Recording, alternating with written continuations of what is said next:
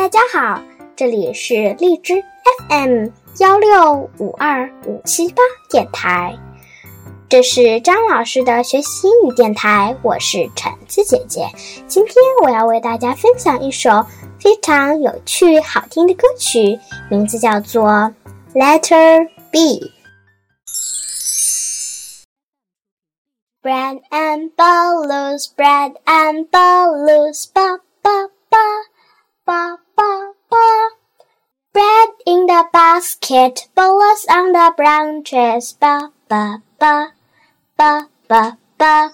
Big B, little b, letter B is fun. Bread and balloons, bread and balloons, ba ba ba, ba ba ba. But it's on the letter B but it's on the letter B. Ba ba ba ba ba ba.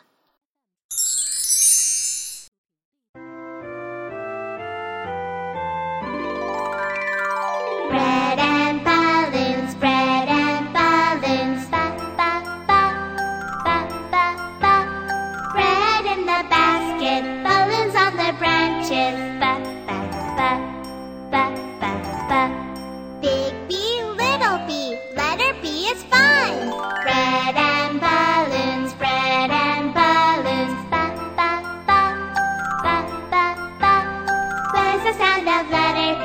What's the sound of letter B? Ba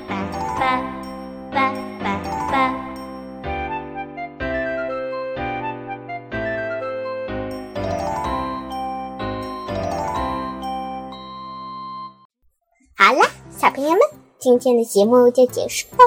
如果你真心喜欢我们的节目请用小手指点一个赞吧。晚安 see you